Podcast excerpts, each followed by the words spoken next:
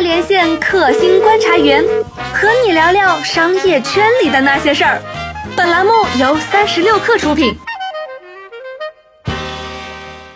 嗨，大家好，欢迎收听三十六氪出品的新商业观察，我是三十六氪的深度报道主编杨轩。今天我们想聊一聊阿里巴巴刚刚开了一场网商大会，那这个网商大会非常的隆重，而且它其实已经有五年没有开了。那在这场会上呢，马云喊了一些话。然后这些话听起来还是挺惊人的，比如他说，十年前我告诉大家说，你们如果未来做不到一百万的年销售额，你就称不上是网商，或者是说你如果不做这个东西，你就会被时代抛下。那现在他又会说，哎，在这个时间点上，如果你不跟上一个新的趋势，那你会被下一个十年抛下。他大概讲了一些这样的话，那我们还是挺。就是关心马云他对未来的一个思考，以及阿里巴巴他可能想要推出的一些战略，或者说他希望大家能够一起去做的一些事情。那今天我们邀请到了我们的消费主笔王波，嗯，王一点同学那个去了网商大会的现场，我们来具体聊聊。嗨，波姐你好。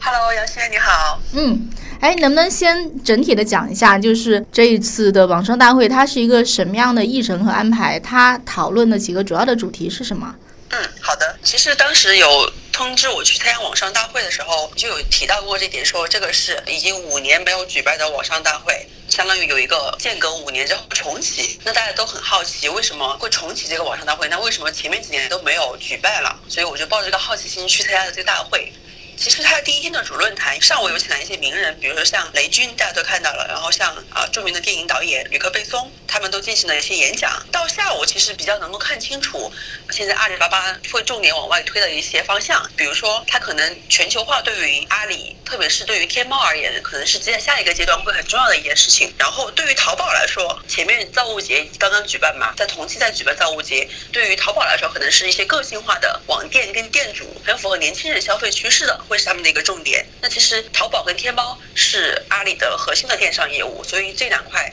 对他们而言还是很重要的。但是阿里不仅仅是这两块业务，比如说像蚂蚁金服，然后菜鸟物流，这两个也是体量非常大，甚至像金融业务的体量或者估值可能都会超过某一部分的电商业务，这都是很有可能的。我觉得阿里巴巴的野心不只是做电商吧。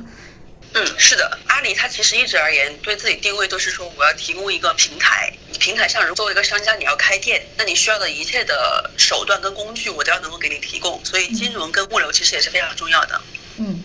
哎，这次他们比较奇怪，提了一个叫五星执行委员会的这么一个东西啊。那这个五星我看了，他们提的是零售、金融、制造、技术、能源，因为我觉得这讲的都非常抽象，能具体讲一讲吗？比如说这东西可能都意味着什么呢？其实这个五星战略是。呃，据我们后来跟阿里的同事去交流，是呃，马云在去年的十月份左右就有在在思考这个这个话题，然后那时候其实内部已经提出来了。那我们后来知道，给了社会的整个关注的，其实是在二零一六年年底的时候提出新零售这个概念。那其实新零售是其中的一个，可能是一个核心的东西吧。然后比如说其他的，像新自制造、新金融。新能源都是来辅助这个新零售的一个一个东西，所以大家可能呃热度没有那么高。对于这些词的话，但其实它是一个整体在一起的。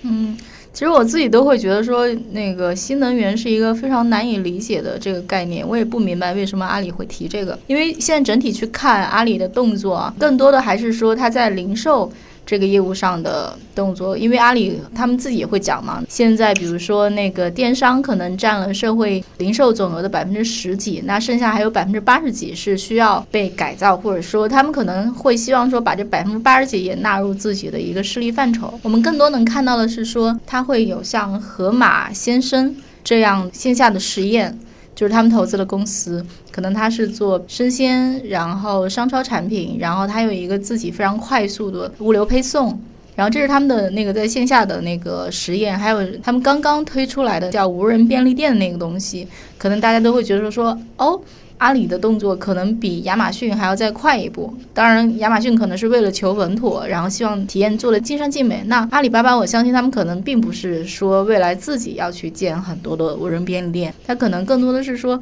他希望给行业一个启发或者启示吧。我猜可能是这样。哎，你应该是体验了他们的无人便利店吧？能不能讲讲你你体验下来的这个感受是怎么样的？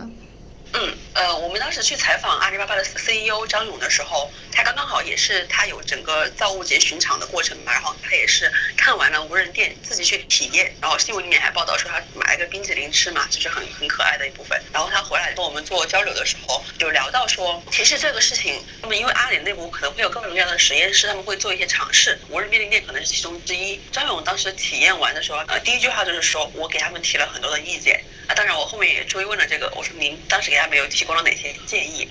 我说您觉得它是不是一个已经很颠颠覆性的体验了？张勇就说，嗯，他还是比较比较诚实，就是很坦坦诚的说，其实呃，他认为可能还不是一个那么就是颠覆性的体验吧。比如说，呃，那我们进去的时候其实是要有一个人脸的扫描的，这个过程其实对人的感受而言不是特别友好的，包括你进去之后会有各种各样的。摄像头会在各个角落里面分布着，而且作为消费者你是知道这个的。那其实很多界面都不是特别友好。他认为说，那以后这些东西可能都要通过更好的技术手段来解决，让消费者的体验会更好一些。那可能说，它更多还是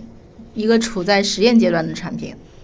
是的，就像你刚刚提到的那个关于盒马这种，他们投资的一些。实体的零售的公司，因为阿里它本身它本身不是专门去开店的，它只是作为一个平台嘛，所以这个张勇也有提到说，这个其实是也是阿里在做的一些尝试吧，并不意味着他们以后要开多少家实体店，或者是开多少家咖啡店，而只是他们自己能够有一定的呃掌控权的这种公司里面去做一些新零售的实验。嗯。因为其实我觉得，就线下零售的体验改造，不太可能是说一个完全的颠覆式的东西，它肯定只是说一些局部的改进。我觉得阿里其实一直是一家很喜欢讲自己是一个要给大家赋能，我要做平台，我要做基础设施的这么一家公司。那具体到新零售这个事情上，就无论是很有噱头的无人便利店，还是比较实在的盒马先生，那落到说阿里在新零售上究竟能给大家赋什么能，帮什么忙？比较实在的东西究竟是什么呢？他们有说吗？嗯，其实有提到一些关于供应链方面的，比如说马云在昨天的最后一个分享的时候，其实讲的挺好的。但是这个录音后来没有流出来哈，因为他们内部不让不让分享出来。有提到很多他自己的对未来一些思考吧，比如说就是他觉得制造业可能是接下来会面临的最大的一个颠覆的一个东西。然后阿里他们内部在做一些一些变化，就是比如说我们会可以利用他们的大数据，对于这个消费端的这种最直接的感受，可以倒推到供应链上面去。因为现在供应端的话，他们只只是负责接单，是这么一个状态。他们其实对于这个最下游的零售端会发生什么事情，其实是不知道的。从供应端到最后零售端是两，其实挺有挺有区隔，跟甚至是有点。割裂的两个两个两个群体，所以这个其实是不好的一个事情。然后他也号召说，呃，我们现场的网商有很多也是跟着阿里有十几年的一些网商，然后包括很多在阿里平台上赚的还不少钱。然后就说，其实你们要有这种思维的转换，从现在开始要了解跟你们以前可能没有那么直接相关的一些环节到底是怎么运作的。嗯，哎，说到 C to M，我是这么理解这个事情的。我觉得可能新零售跟 C to M 的关系还比较的远。我猜啊，马云他能够那么言之凿凿的讲说制造业会面临到威胁，我其实已经在那个电商领域能够看到的趋势。电商有很多它的那个生产制造，比如说我们买一件衣服，因因为衣服这东西是一个库存占比特别大的一个东西，它其实有很多东西，很多的那个商品都因为说卖不掉被浪费了。那其实，在电商行业里面已经在出现说。哎，我的一个东西，我可能是消费者先下单，然后我再反推到供应链去下一个小批量的订单。我说我这个东西我可能是需要五十件，另外一个东西可能大家更喜欢，我可能要下五百件。就是已经发生的 C to M 是这样的，还有另一种 C to M。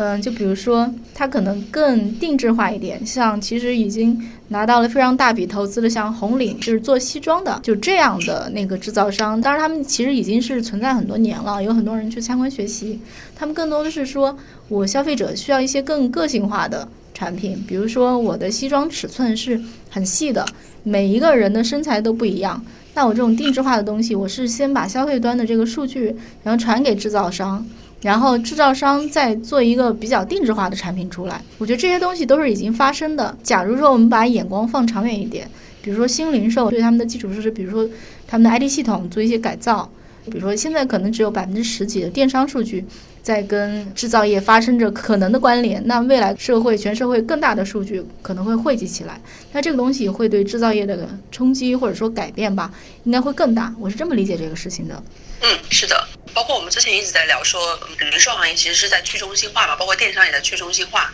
比如说淘宝上面，他们现在强调的就是有个很个性的一些卖家。那这些个性的卖家，其实他他们如果说在成长，它的规模其实不可能成为像我们现在看到的很多服装业的巨头一样那么大的规模。比如像优衣库这样，它可以有一个 SAP 的这么一个供应链的模式。那如果说是像淘宝上一些个性的卖家有足够的影响力，其实对于他们的供应链是有一定倒推的。比如说，呃，很流行的网红经济。那个张大奕就是淘宝上很很著名的一个网红的店家嘛，也参加了这个网上大会。他后来其实也在跟我们分享说，他已经在尝试一些呃，就是反向定制的事情。他之前这种网红的经济的话，他的定制是已经很久了，只不过说他那个是一个很初级的模式，比如说你先下单，先付钱。你订了多少件，那我就通知厂家为我做多少件。这个中间其实有很长的一个等待的时间的，对于消费者而言。嗯，当然我们是因为喜欢它，那我们就接受了这个。其实最终而言，体验并不是那么好的。如果真的是做得好的 C to B，可能是要把这些痛点都能够解决掉吧。啊，这个可能就要依靠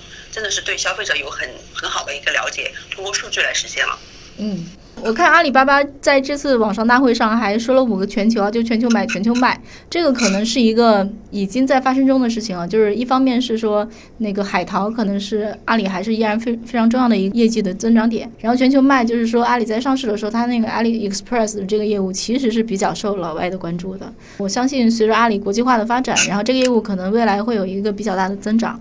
然后全球付和全球运，我觉得这个大家都比较好理解啊，就是我全球的付钱其实已经能够看到说支付宝，然后已经进驻了很多国家，然后嗯，大量的你在机场上各种国家的机场，你已经可以非常顺畅的用支付宝去买东西了。但是全球游这个东西，我觉得可能是一个新的，因为之前阿里其实并没有提出这样的东西，阿里其实是有自己的旅行业务的。我的印象里面，在过去几年其实并没有大张旗鼓的去推这个业务。那在这一次，他们会把这个全球游也列为就五个全球之一吧，可能也意味着说阿里会给自己的旅行业务会推得更猛一点，重视程度可能会高一点。当然，这是我们的一个猜想。好的，谢谢王一点。